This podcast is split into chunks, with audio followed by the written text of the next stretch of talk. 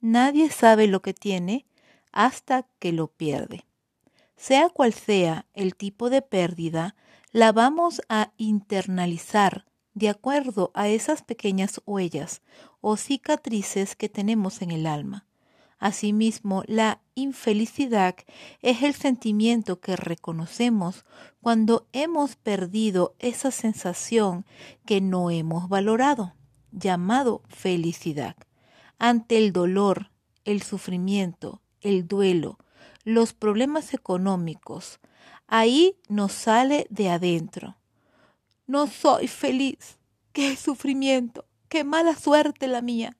En esos instantes nos cuesta vislumbrar momentos de felicidad de nuestro pasado, apreciar destellos de alegría que nos llenaban en algún momento.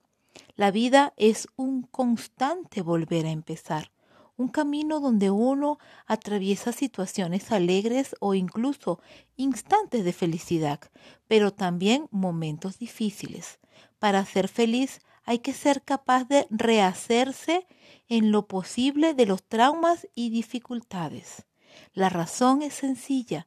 No existe una biografía sin heridas. Las derrotas y cómo encajarlas son lo más decisivo en cualquier trayectoria.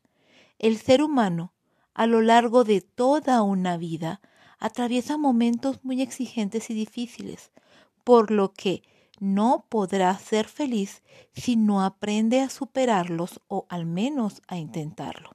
Si observas tu historia de sufrimientos, advertirás en ella pequeños chispazos de satisfacción, plenitud, tranquilidad y alegría. Es la suma de todos esos momentos lo que forma el todo de una vida feliz.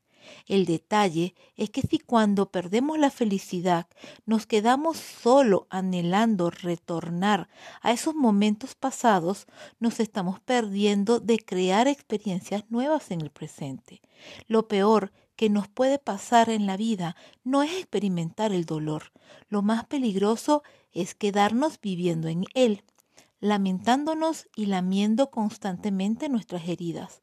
Por lo tanto, es importante aprender a cicatrizar y esto es posible solo desde la aceptación. Te pregunto, ¿cuántas heridas crees que tienes? ¿Qué tan profundas son? ¿Y qué tanto ves que pueden haber cicatrizado? Con amor, Rocío.